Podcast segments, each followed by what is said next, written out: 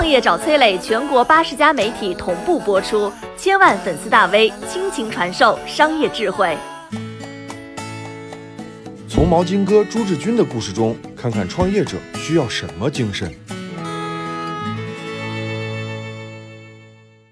我认识一个人，说他花三千万做了条毛巾，啊，就这个，不可能啊，是吧？咱找个地方洗个澡，来个红酒搓，也就三百块。哈，这个人呢叫毛巾哥老朱。二零一一年创业搞电商，很快他就做到每个月挣三百万。他当时是从小工厂批发了一些闹钟啊、相册、啊杯子什么的生活用品，贴个商标，再把这个图片拍漂亮，上架电商平台，立刻就卖爆。因为当时这些东西啊没有品牌，老朱抢占了先机。二零一一年，毛巾哥老朱销售额一个亿，净赚他两千多万，爽！这就应了米周雷的一句话，叫站在风口上，猪都能飞起来。二零一二年，他接到一个电话，那边说：“喂，我叫米周雷，我想投资你。”毛巾哥一咧嘴：“投资我？我一年赚两千多万，你投我不就是想分我的钱吗？”带着戒备，他还是到北京啊见了米周雷。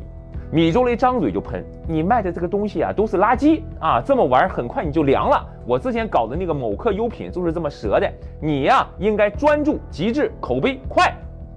一年挣两千多万的人哪受得了这个？”毛巾哥扭头就走了，这米周雷小心眼儿挺多，还追着喊：“你做精品吗？你要是不做，我可找别人了，我投别人，我就灭了你啊！”毛巾哥根本没理。回到深圳，这个时候啊，微信诞生了。毛巾哥老在朋友圈刷到米周雷的小语录，还说他做手机三年估值破百亿美金。毛巾哥看着手机一愣，说：“哎，这个人原来这么行啊！”再细细品他说过的话，再看看自己店铺里那些大量的差评。毛巾哥呀，突然觉得自己悟了，于是做了一个反人性的决定，把自己在卖的一千多种商品砍到只剩五十种，做精不做杂。要转型哪有那么容易？一个保温杯要反复设计几十遍，一遍一遍找工厂开模，一次开模就要花三十万，然后贴着成本卖。一四年、一五年，毛巾哥里外里亏了三千多万，眼看着工资都发不出来了。毛巾哥这时候决定啊，再见一次米周雷，啊。心想说：“我认同你是对的，我是按照你说的干的，你得帮我一把。”这次毛巾哥带着五十多款产品，装满三个大箱子，第二天就赶到了北京。刚进屋，米周雷一句话，毛巾哥马上泪流满面。他说：“我一直在等你啊！”而且这个米周雷啊，把毛巾哥三年来做的产品陆陆续续都买了，摆放在整间的办公室。米周雷含情脉脉地说：“你这五十个产品做的真不错。”毛巾哥心想：行吧，那打钱就完事儿了吧？我能干得更好。不料米周雷话锋一转，但是你以前卖的一千种商品，你可以说你是中国的某印良品。现在你是什么呢？你现在是个啥？毛巾哥目瞪口呆，你你这人怎么比我前女友还要刻薄呢？一会儿行一会儿不行的。一生气，毛巾哥又走了。回去之后，想了三天三夜。毛巾哥认真看着自己的商品的数据，发现啊，在五十种商品当中，销量最高的、复购最多的是毛巾。毛巾哥打开电脑，做了一页 PPT 发给米周雷。这 PPT 标题一句话：我想明白了，我再砍掉四十九种产品，我要做中国的毛巾一哥。几天之后，米周雷的一百六十六万美金到账，唯一的要求，请你把毛巾做到极致。二零一六年，毛巾哥跑遍了世界知名棉花产区，在新疆阿瓦提找到了他认为最好的棉花。